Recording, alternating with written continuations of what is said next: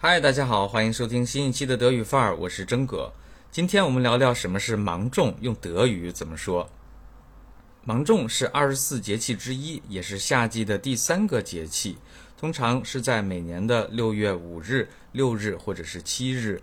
那么二十四节气是 vierundzwanzig Jahreseinteilungen，也可以说 vierundzwanzig Jahresabschnitte，从发音上更加方便。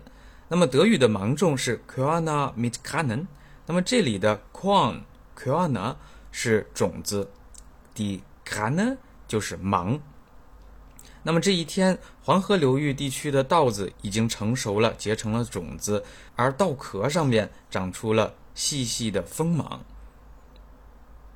芒种时分，气温升高，降雨量增加，有的作物已经成熟了，必须要及时的收获；另一方面，要抓紧时间移植水稻。Im Jahresabschnitt Korna mit Kannen greift das Getreide heran.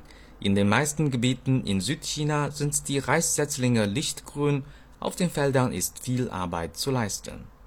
好了，二十四节气，vierundzwanzig Jahresabschnitte，芒种，Korna mit Kannen。